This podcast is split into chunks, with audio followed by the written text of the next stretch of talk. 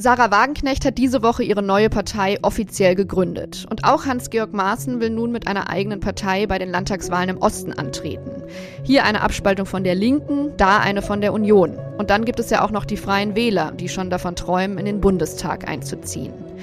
Zersplittert unser Parteiensystem so wie in Holland oder Belgien? Und was heißt das für unser Land, wenn immer mehr Menschen Populisten wählen und von den alten Parteien nichts mehr wissen wollen? Darüber spreche ich heute mit dem Politikwissenschaftler Karl Rudolf Korte und mit einem Mann, der seit der Wiedervereinigung eigentlich an allen maßgeblichen Entscheidungen beteiligt war. Als Minister im Bund, aber auch als Landespolitiker in Ostdeutschland, Thomas de Maizière.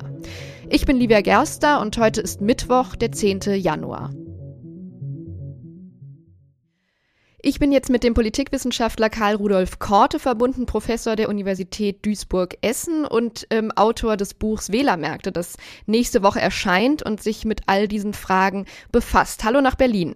Ja, hallo. Herr Korte, die neue Wagenknecht-Partei, eine mögliche Maßenpartei, belebt das die Demokratie oder ist das eine Gefahr? Das ist eine Belebung. Äh, wir haben ja Parteien, die idealtypisch in der Demokratie ein richtiges Abbild der Gesellschaft sind. Wenn die Gesellschaft sich verändert, entstehen auch neue Parteien, wenn die anderen äh, das Angebot offenbar nicht mehr liefern. Wenn wir eine Gesellschaft von Singularitäten haben, dann ist es logisch, dass sich auch danach neue Parteien ausbilden. Das heißt, es erfüllt Sie gar nicht mit Sorge, dass es da immer mehr Parteien gibt, die ja vor allen Dingen die Protestwähler ansprechen. Nein, weil die Muster des Wählens in Deutschland aus der Mitte heraus auf Stabilität und Sicherheit ausgerichtet, in der Regel ja den Extremen sehr wenig Chancen geben. Wenn eine Partei in der Mitte sich neu etabliert, dann hat sie durchaus größere Chancen. Aber wir haben zuletzt bei den Piraten gesehen, äh, die ein, zwei Jahre existiert haben, dann weniger geworden. Es gibt viele Versuche in der Geschichte, auch Wählerstimmen zu mobilisieren und konstant damit zu arbeiten. Es sind ganz wenige Parteien, denen das längerfristig gelungen ist. Es geht natürlich, äh, gibt die Möglichkeit, dass man Eintagserfolge feiert, kurzfristige Erfolge, aber längerfristig ist das insofern nicht beunruhigend, sondern die anderen Parteien werden ja versuchen, die Themen, die sie offenbar vernachlässigt haben, mit aufzunehmen. Über die Wagenknecht-Partei wird ja jetzt schon länger gesprochen. Fangen wir vielleicht mal mit der überraschenderen Abspaltung an. Hans-Georg Maaßen, ehemaliger Verfassungsschutzpräsident, CDU-Mitglied und seit einigen Jahren Vorsitzender der Werteunion, will eben mit dieser Werteunion nun antreten bei den Landtagswahlen im Osten. Ist das überhaupt realistisch? Kann er das schaffen, so schnell eine Partei aufzubauen und dann rechtzeitig in den Wahlkampf zu starten? Das ist schwer. Wir sehen ja den langen Vorlauf jetzt und auch die Idee über eine Vereinsgründung zu einem Parteikonstellation zu kommen bei Wagenknecht. Aber ich schließe es nicht aus, dass er es schafft, zumindest in einigen Fällen. Also bei der Europawahl kann man ja als Verein auch antreten, als politische Vereinigung. Und vielleicht in einem der drei Landesverbände, vielleicht kann er dort äh, reüssieren. Insofern ist ja hier der, hier die Möglichkeit, erstmal es punktuell auszuprobieren. Man muss ja nicht gleich flächendeckend in allen Bundesländern schon aktiv sein. Das schließe ich nicht aus, dass er das hinbekommt. Und wenn das klappen sollte, welche Chancen hätte so eine, welche Erfolgschancen hätte so eine Maßenpartei, der sich ja ähm, erklärtermaßen offen zeigt für eine Koalition mit der AfD? Ja, äh, normalerweise haben wir ja den Befund einer defekten Rechten, dass sie praktisch keine Koalition untereinander eingehen können und bisher auch mit der AfD niemand koaliert hat, offen. Und äh, deswegen könnte das sein, dass die Möglichkeit eben besteht, über diese Partei einen Koalitionspartner für die AfD zu finden. Andererseits muss man sehen, sie grast in einem ähnlichen Umfeld wie die AfD. Also ich sehe sehr viele Überschneidungen im äh, ja, nationalistischen Potenzial, teilweise auch im rassistischen Potenzial der AfD, so dass man nicht nur sagen kann, da sind äh, jetzt konservative Wählerinnen und Wähler, die sich dort finden. Das ist schon eine große Schnittmenge, die an, an kultureller Unzufriedenheit offenbar leidet und äh, ja eine neue Bewegung, einer neuen Bewegung folgen möchte, die um eine Person herum sich gruppiert, was auch vollkommen neu ist in der Bundesrepublik, denn wir haben Parteigründungen um äh, gesellschaftliche Konflikte herum, aber nicht mit einem Starkkult. Sarah Wagenknecht ist ja schon weiter mit ihrem Parteigründungsprozess, hat jetzt am Montag auch ähm, die Spitzenkandidaten für die Europawahl benannt. Der ehemalige linken Politiker Fabio De Masi ist es und Thomas Geisel, ehemaliger SPD-Oberbürgermeister von Düsseldorf. Das nimmt also immer mehr Form an. Kann das, würden Sie sagen, zu einer echten Konkurrenz für die anderen Parteien werden? Trauen Sie ihr das auch jetzt mit Blick auf die Landtagswahlen im Osten zu? Ja, kurzfristig sehe ich hier eine Konkurrenz, die zieht, weil sie als kampagnenfähig eben gilt. Sie ist ja ausgewiesen im Prinzip mit so einem Talkshow-Mandat. Man kennt sie. Und auch wenn sie dann in den einzelnen Wahlen nicht Spitzenkandidatin überall ist, weiß man ungefähr, was mit ihr zusammenhängt. Und es geht ja darum, nicht das Programm nachzulesen, sondern welche Projektion man in diese Partei hat. Und die wirkt so auch durch die neuen Kandidaten, dass sie an den rechten Rändern der Mitte und an den linken Rändern der Mitte etwas absaugen möchte, offenbar. Links autoritäres Herangehen, durchaus mittezentriert, in keinster Weise bisher extremistisch radikal. Also sind auch bürgerliche, konservative Wähler offenbar ansprechbar durch diesen neuen Auftritt. Wird sie eine Koalition mit der AfD eingehen, glauben Sie? Nein, das glaube ich nicht. Bislang hat sie das ausgeschlossen und ich sehe hier auch keine äh, Schnittmengen, die äh, den, diese Radikalität in irgendeiner Weise andeuten, wie sie bei der AfD eben ja offen rechtsextremistisch vorhanden sind. Insofern waren sie ja bislang, und ich glaube, die anderen äh, Akteure, die wir gestern kennengelernt haben, machen das ja auch, warnen davor, mit diesen anderen Radikalen zusammenzuarbeiten. Ich, ich sehe eigentlich eher Potenzial, dass die anderen Parteien der Mitte mit dieser neuen Wagenknecht-Parteien sich zusammentun können. Mhm, schauen wir nochmal ähm, auf die AfD selbst zum Schluss. Ähm, die liegt ja jetzt in allen Umfragen auf Platz 1, also in Thüringen, in Sachsen und in Brandenburg. Könnte es in diesem Jahr einen AfD-Ministerpräsidenten geben? Wir gehen immer davon aus, dass sich eine Serie entwickelt, dass sich alles linear entwickelt. Wir diskutieren doch alle zwei Monate über völlig neue Themen. Und ähm, insofern sehe ich überhaupt keine zwingende Notwendigkeit, dass alles äh, auf eine Bestätigung von Umfragewerten hinausläuft. Die Mitteparteien werden ja nicht zugucken. Die hohe Dynamik führt auch dazu, dass auch die Mitte sich angesprochen fühlt, laut, empathiefähig, integrationsfähig zu werden, um mit Menschen zu sprechen, die bisher sich abgewandt haben, vielleicht von der Politik oder von der Demokratie und sie zurückzugewinnen. Ich sehe hier viel Bewegung aber keinesfalls ein Durchstarten der AfD alleine. Also der Appell, nicht hysterisch zu werden angesichts der Umfragen. Vielen Dank, Herr Professor Korte. Ja, sehr gerne. Ja, ich freue mich jetzt sehr, mit Thomas de Maizière zu sprechen. Sie kennen ihn als unseren ehemaligen Innen- und Verteidigungsminister, als Chef des Bundeskanzleramts unter Angela Merkel. Aber noch länger als im Bund war er, jedenfalls wenn ich mit Hilfe von Wikipedia richtig die Jahre gezählt habe, Landespolitiker in Mecklenburg-Vorpommern und Sachsen, gehörte der Regierung dort an, war Minister unter Biedenkopf und Milbrat und saß viele Jahre als direkt gewählter Abgeordneter im Sächsischen Landtag. In Dresden lebt er bis heute und ist somit gewissermaßen halb Ost- und halb Westdeutscher. Und genau darüber möchte ich jetzt gerne mit Ihnen reden. Willkommen im FAZ-Podcast, Herr de Maizière.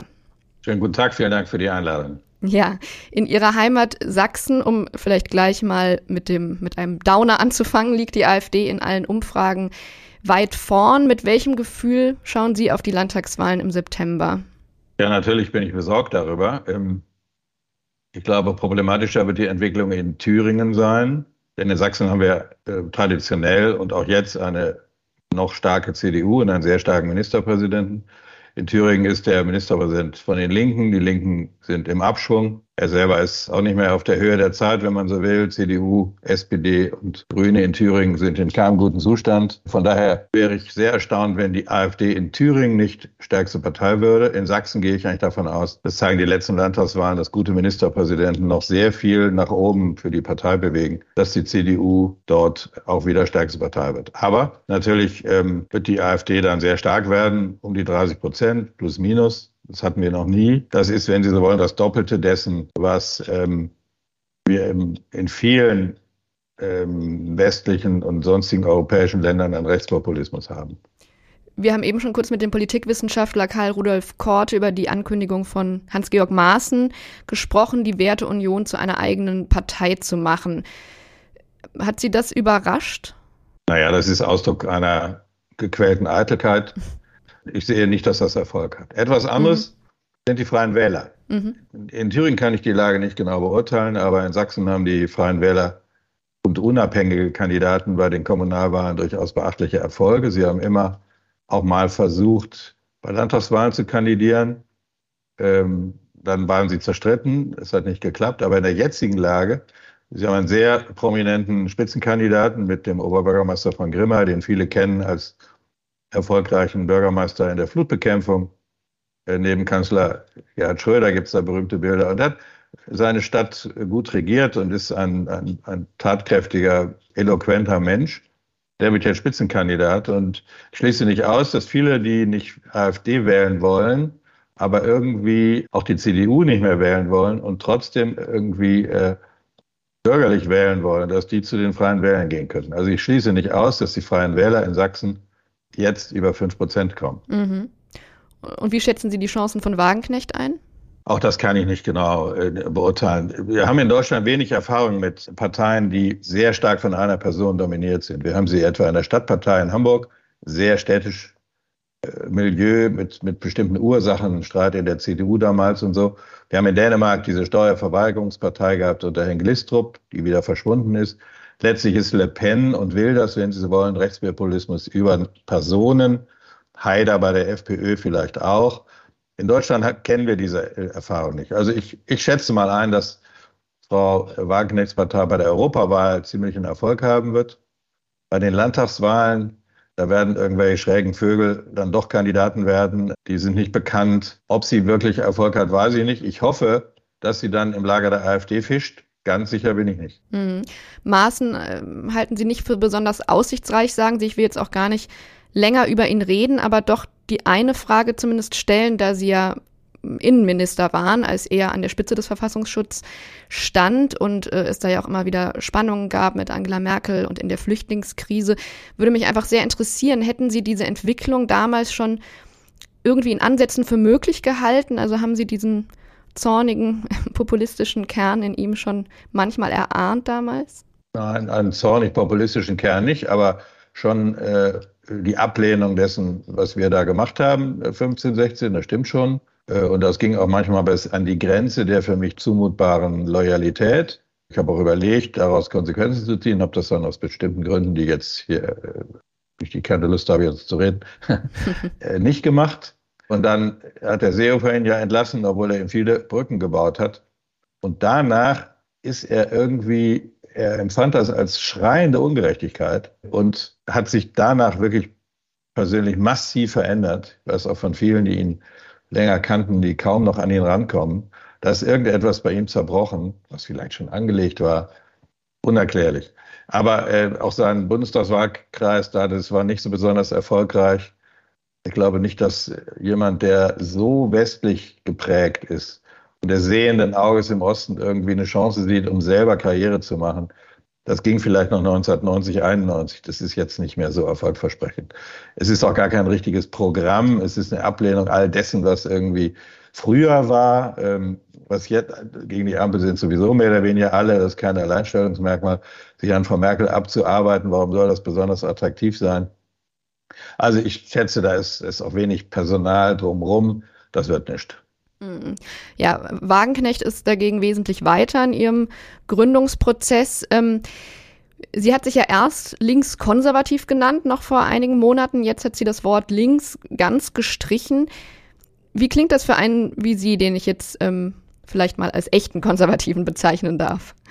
Ja, vielen Dank. Ich nehme das durchaus als Kompliment. ja. Ähm, obwohl ich äh, jetzt mit manchen, die sich als konservativ bezeichnen, in meiner Partei vielleicht nicht so hm. ganz übereinstimme, aber ich habe mal eine längere Rede dazu gehalten, was Konservatismus ist, und das ist für mich eher meine Haltungsfrage.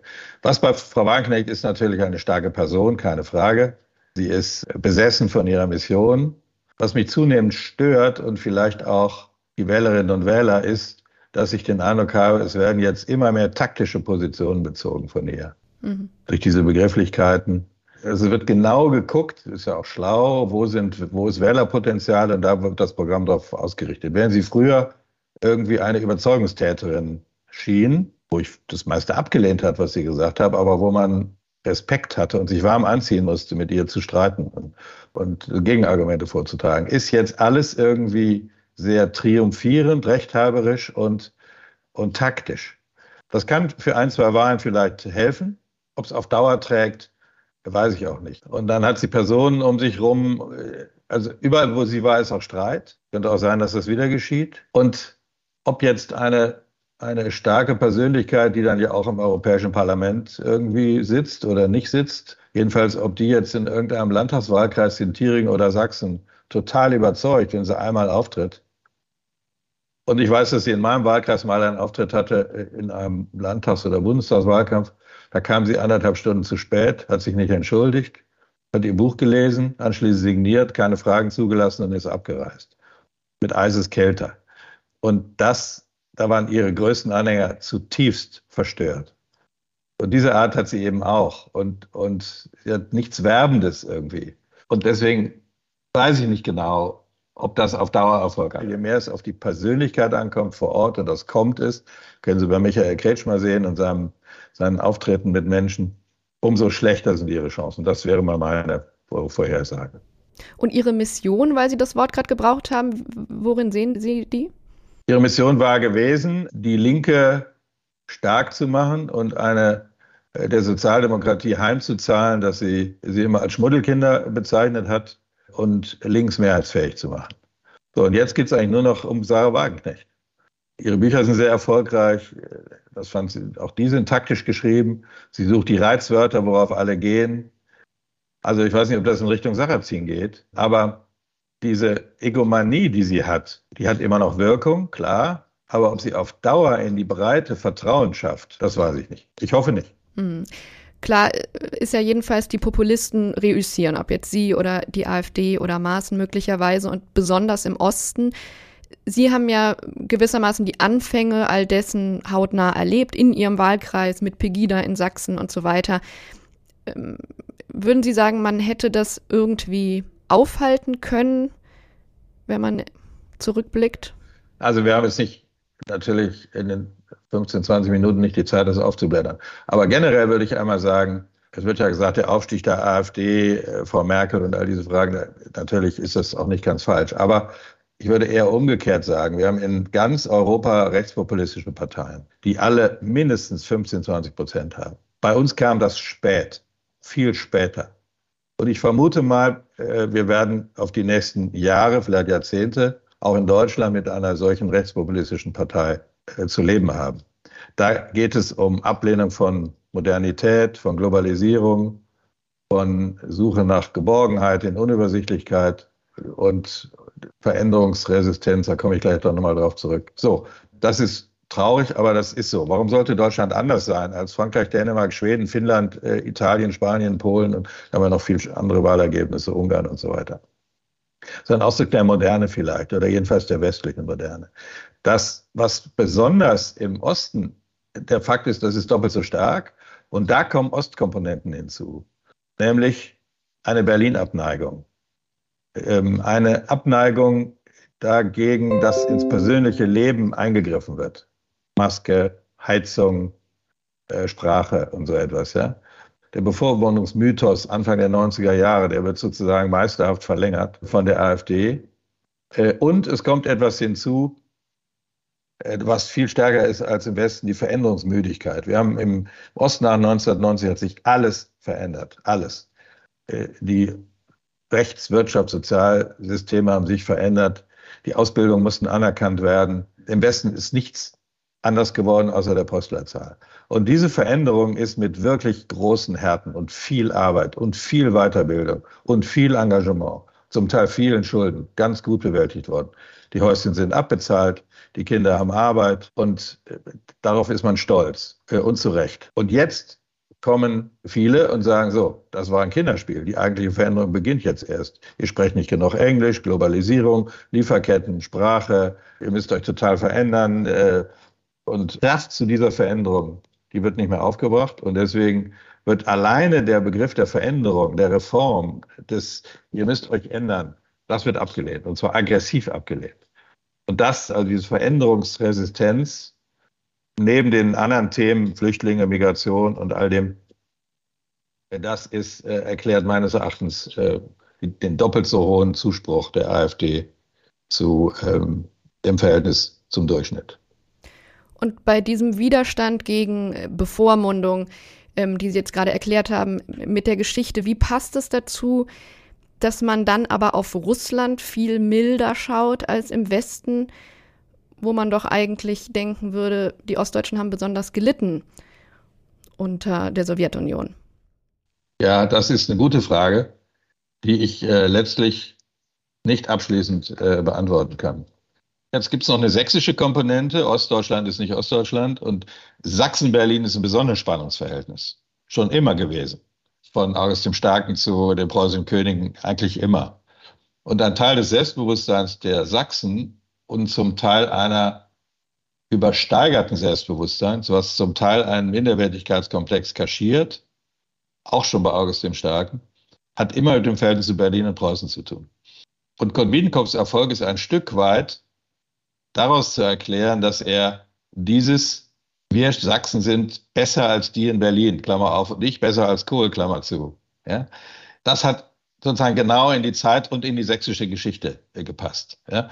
Und deswegen ist jetzt dieser Punkt äh, eine Regierung, die auch schlecht arbeitet, ähm, die zerstört das, was wir erfolgreich in Sachsen sozusagen aufgebaut haben. Und das wollen wir nicht. Das ist jetzt nochmal eine sächsische Zusatzkomponente. Was jetzt das Verhältnis zu Russland angeht, ja, also für mich war eine, eine prägende Erlebnis, als ich mal in einem, einer Wahlkreisveranstaltung, das war vor dem Angriff von Russland auf die Ukraine, auf die Fragen zu sprechen kam.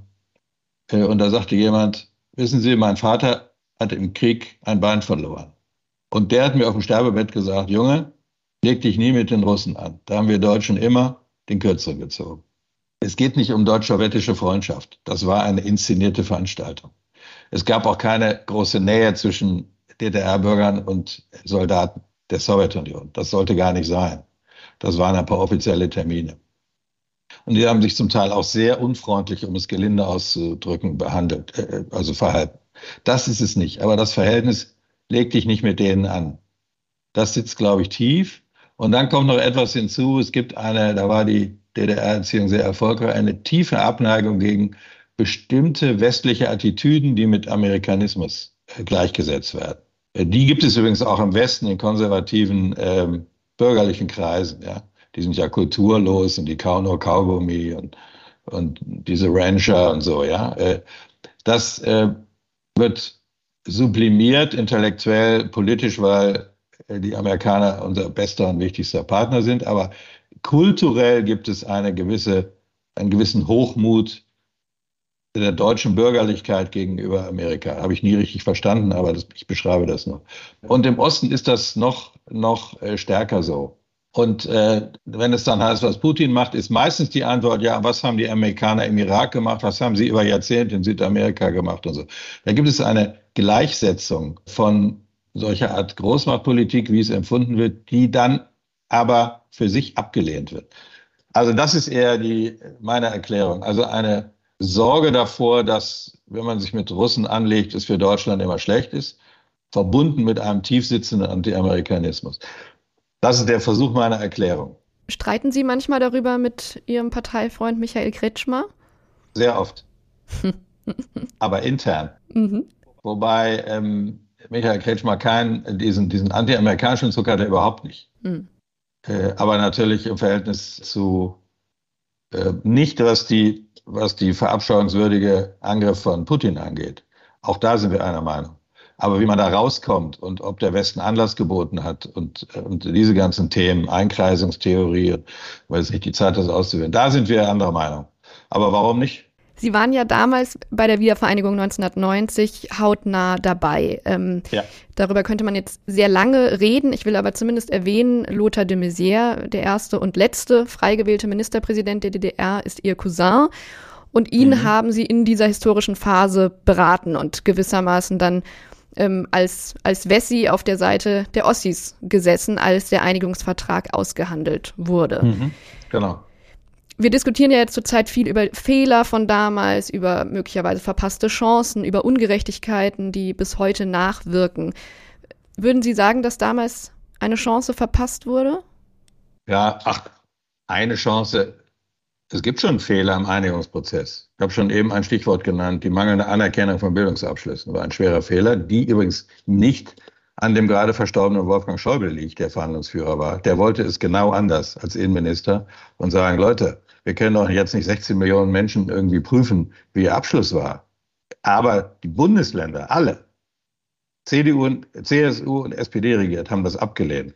Die haben gesagt, es kann doch nicht sein, dass in Bayern ein Abschluss aus Niedersachsen geprüft wird und wir müssen irgendwelche Bildungsabschlüsse aus einer kommunistischen DDR anerkennen, ohne Prüfung. Die haben sich durchgesetzt. Das war, das war zum Beispiel ein Fehler.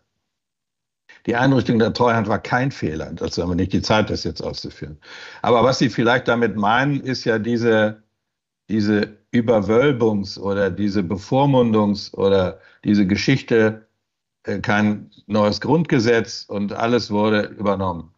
Da bin ich ganz anderer Meinung äh, aus meiner Erfahrung damals. Denn das war exakt der Wunsch der großen Mehrheit der Ostdeutschen. Einen schnellen Beitritt. Ab Juni war in der Volkskammer, in jeder Sitzungswoche gab es einen Antrag auf sofortigen Beitrag, ohne Einigungsvertrag, ohne 2 plus 4 Verhandlungen. Es sollte alles so sein wie im Westen. Als ich dann junger Staatssekretär in Mecklenburg war, haben wir manchmal gesagt, Leute, es muss doch nicht alles so sein wie im Westen. Doch. Es war eine vergoldete, falsche Vorstellung über das, was im Westen alles wunderbar funktioniert. Und die Vorstellung, dass also da etwas aufgedrückt worden ist, 1989, 90, die teile ich überhaupt nicht, sondern es war der sehnliche Wunsch der Mehrheit der Ostdeutschen, das exakt so zu übernehmen die Schattenseiten, und da sind die Probleme eher äh, gewesen, sind dann 92, 93. Als dann die große Arbeitslosigkeit kam, die dann viele auf die Treuhand und den Einigungsprozess geschoben haben, die in Wahrheit aber natürlich Ergebnis der sozialistischen Wirtschaftspolitik der DDR war, da fing dann an äh, das Thema, ihr müsst euch umstellen und wir müssen nichts ändern und ihr seid undankbare Ossis und so weiter. Ja, da sind die Fehler gemacht worden. Nicht im äh, die großen Linien 89, 90 waren richtig. Das heißt, Sie würden dem Literaturwissenschaftler Dirk Oschmann aber wahrscheinlich in vielen Punkten widersprechen, der ja ähm, mit seinem Buch Der Osten eine westdeutsche Erfindung da genau in diese Debatte ja reingegangen ist mit äh, einem der meistverkauften Sachbücher des vergangenen Jahres. Also ein sehr wütendes Buch ist das ja, das ähm, äh, hat man den Eindruck, auch viele im Osten noch wütender äh, zu machen scheint. Würden Sie trotzdem sagen, ähm, dieses Buch war nötig, um überhaupt mal Bewusstsein dafür zu schaffen? Naja, andere haben das auch schon gesagt. Er hat jetzt damit einen Kassenschlager gelandet. Hm. Die beste Replik gibt es von dem ostdeutschen Kowalczuk. Hat ein großartiges Streitgespräch gehabt, das habe ich gehört. Und, und, und wenn dann Herr Kowalczyk, der nun wirklich, der hat ein Buch geschrieben, die Vereinnahmung oder so ähnlich, mit dem habe ich auch gestritten. Also das ist ein viel klügeres Sachbuch, wo er auch manches von dem aber klug sagt, was Herr Oschmann sagt. Und wenn er dann Herrn Oschmann mit Thesen entgegengetreten ist, dann hat der Oschmann gesagt, na, Sachverhalt interessiert mich nicht, ist ja eine polemische Streitschrift. Hm. Hat sich dann ganz schlanken Fuß gemacht. Also es war sozusagen ein heraus Brechen einer Emotion kann man machen, kann man auch ein Buch verkaufen. Geholfen hat es nicht. Es hat vielleicht manches schärfer werden lassen, das mag sein. Aber was es, was muss ich jetzt vorsichtig formulieren, es gibt auch einen nach 1990 entstandenen Opfermythos. Uns wird nicht geholfen genug, wir sind und so weiter. Äh, und das war auch lange Jahre in den 90er Jahren der erfolgreichste Weg, an Subventionen zu kommen. Und gleichzeitig wurde gesagt, ihr redet nicht mit Augenhöhe mit uns. Das passt nicht so richtig zusammen. Der Einzige, der das gut gemacht hat, Kraft Persönlichkeit, war Kurt Biedenkopf, ein bisschen Manfred Stolpe. Ähm, aber im Grunde war, wir sind arm und schlecht und wir, der, der Westen muss uns helfen. Das war die erfolgreichste Transfer-Erwartungspolitik des Ostens. Die hat aber einen psychologischen Kollateralschaden darf man sich, sich nicht wundern, wenn einer immer kommt und sagt, ich brauche Geld, dass er dann nicht äh, voll respektiert wird. Und die junge Generation Ostdeutscher, die jetzt 35, 40, 45 hier, die hat diesen Komplex, wenn ich so mal so will, vollständig abgelegt und sagt, hallo, wir sind Ostdeutsche oder stammen daher, wir sind ostdeutsch sozialisiert worden, aber wir brauchen diesen, wir tragen diesen Komplex nicht mehr mit uns rum. Und wir wollen jetzt aus anderen Gründen, sind wir stolz darauf, Ostdeutsche zu sein. Das ist eine ganz tolle Generation, die da kommt. Und äh, die äh, freue ich mich, wenn die auch in Führungspositionen kommen, was nach und nach geschieht. Und die reden auch sehr kritisch über Herrn Oschmann. Jetzt haben wir schon lange gesprochen, Herr de Maizière, und einen großen Bogen gespannt. Als äh, letzte Frage möchte ich nochmal anknüpfen an unseren Anfang und Sie einfach fragen, was glauben Sie, braucht es, um den Populisten etwas entgegenzusetzen bei den Wahlen, die uns erwarten? Was raten Sie vielleicht ganz konkret Ihrem Parteifreund Michael Kretschmer in Sachsen? Er hat es jetzt schon mal sehr gut gemacht im, im Wahlkampf. Das erste ist, nicht so viel über die AfD reden. Nicht ignorieren, das meine ich nicht. Nicht so viel die AfD stigmatisieren, sondern Probleme lösen. Da ist wahrlich viel zu tun oder jedenfalls sie anzugehen. Nicht alle Probleme sind so gut lösbar, aber sie anzugehen, über die Sache zu reden und nicht über Befindlichkeiten und selbstbewusst zu sein. Je mehr sie Angst davor haben, dass die AfD stark wird, umso mehr triumphiert die AfD. Einfach die Bahn ziehen, äh, kämpfen natürlich, zeigen, wo auch eine Grenze ist. Es muss möglich sein, bestimmte Themen, die die AfD thematisiert, gleichzeitig zu besprechen und aufzugreifen. Kann ja nicht sein, dass die AfD etwas besetzt mit einem bestimmten Vokabular und dann sagen alle, das Thema können wir nicht diskutieren, weil, weil dann hat die AfD davon einen Nutzen. Da wird ja der, der Manövrierspielraum für die AfD immer größer. Das darf man nicht machen, aber man muss es klar in einer Haltung und einer, in einem Gestus machen, dass man mit der AfD nichts zu tun hat, aber dass sie natürlich ein Problem anspricht, äh, was es zu lösen oder jedenfalls anzusprechen gilt. Also Selbstbewusstsein, einen eigenen Weg ziehen, klare Abgrenzung zur AfD und nicht wie die Kaninchen immer nur von der, auf die Schlange zu schauen, immer nur von der AfD zu reden. Ich habe gut reden, bin jetzt nicht mehr dabei, ich gebe kluge Ratschläge, werde mich beteiligen natürlich, wenn ich gefragt werde im Wahlkampf, das ist klar. Aber das wäre mein Rat. Vielen Dank, Herr de Maizière. Alles klar, wiederhören.